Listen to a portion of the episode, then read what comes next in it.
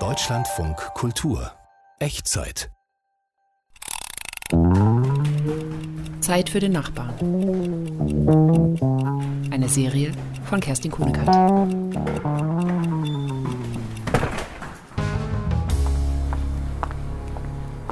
Hallo Silvia, Hallo Mama. wie geht es dir? Gut, du, ähm, kann ich dich gleich zurückrufen? Ich habe nur eine kurze Frage. Mhm. Deine Tante möchte Berlin besuchen Aha. mit zwei Freundinnen. Ich habe ihr gesagt, dass sie bei dir unterkommen können für ein paar Tage. Äh, Wie bei mir unterkommen? Wann denn? Ich habe überhaupt keine Zeit. Die kommen doch zurecht. Bitte. Hallo? Mama, ich rufe doch lieber gleich nochmal zurück, ja? Ich bin gleich beim Bogenschießen. Du weißt ja jetzt Bescheid. Hallo? Hey, wie geht's? Gut, und dir? Mist. Warte, ich helfe dir. Nein, Finger weg. Kannst du mich nicht einfach mal in Ruhe lassen? Ich wollte diesmal gar nicht so unfreundlich sein. Aber als er in meinen Briefen auf dem Boden wühlte, das, das war einfach zu viel. Hat er denn gewühlt? Oder wollte er die Briefe nur für sie aufheben? Ach, Er soll die Finger von meinen Sachen lassen.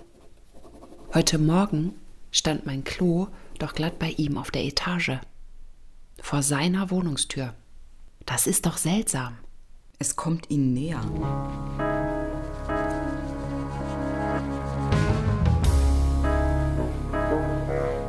Nicht nur das kommt näher. Was meinen Sie? Meine Mutter hat mich neulich in Kenntnis gesetzt, dass sie demnächst drei Tanten aus Hameln bei mir einquartieren wird. Wie kommt sie denn auf so etwas? Das weiß ich nicht. Ich habe ihr gesagt, dass ich keine Zeit habe für Besuch. Aber sie ist dabei geblieben. Das ist ja ein Überfall. Ist Ihre Mutter öfter übergriffig? Na, seitdem ich Max verlassen habe, ist sie wie ausgewechselt. Das nimmt sie mir übel. Warum? Meine Mutter liebt Max über alles. Sie meint, dass ich nie wieder so einen Mann bekomme. So einen Mann. Das sagt sie. Und dass ich die Chance auf finanzielle Sicherheit und auf Kinder komplett verspielt habe. Und sie sagt das so empört, als hätte ich ihr etwas weggenommen. Lebt Ihre Mutter allein? Ja, seit mein Vater gestorben ist. Sie sagt, sie braucht keinen Mann. Wieso glaubt sie bestimmen zu dürfen, wer in Ihre Wohnung darf? Naja, meine Wohnung. Die Wohnung gehört ihrer besten Freundin Mechthild. Und Die stand damals leer und da hat sie sie meiner Mutter zuliebe, Max und mir vermietet. Super Lage am Maybachufer. Für wirklich wenig Geld. Das darf gar keiner wissen, wie wenig wir da zahlen. Also ich mittlerweile. Ich zahle ja die Miete alleine jetzt. Genau. Sie zahlen die Miete, Sie bestimmen also, wer rein darf. Hm, Das sieht meine Mutter anders. Stört Sie das denn nicht? Weiß nicht. Ihr Nachbar hebt Ihre heruntergefallenen Briefe auf und Sie fühlen sich belästigt. Ihre Mutter plant eine Invasion in Ihr Zuhause und Sie zucken mit den Schultern? Haben Sie Invasion gesagt?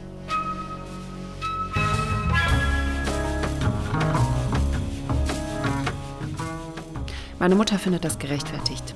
Es stört sie, dass ich unbekümmert in der großen Wohnung lebe in bester Lage. Während der arme Max niemals eine bezahlbare Wohnung finden wird, die auch nur annähernd in der Nähe ist. Und findet ja nichts mehr. Vielleicht ist es ja gut, wenn Max nicht in der Nähe wohnt. Lassen Sie sich kein schlechtes Gewissen machen. Ich habe wenigstens ein Gewissen. Das kann man ja nicht von jedem behaupten. Wie meinen Sie das? Na, mein Nachbar hat die Wohnung unter mir. Gleicher Schnitt, 120 Quadratmeter, vier Zimmer. Da residiert er ganz selbstverständlich alleine drin. Und zwar immer bester Laune. Da haben Sie ja vieles gemeinsam. Bis auf die gute Laune. Es sollte verboten werden, dass reiche Singles den armen Familien den Wohnraum wegschnappen. Er beschäftigt Sie ja schon sehr, Ihr Nachbar. Nee, er ist mir egal.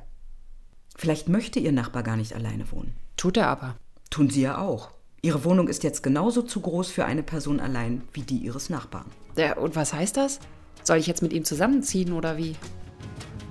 Interessante Idee.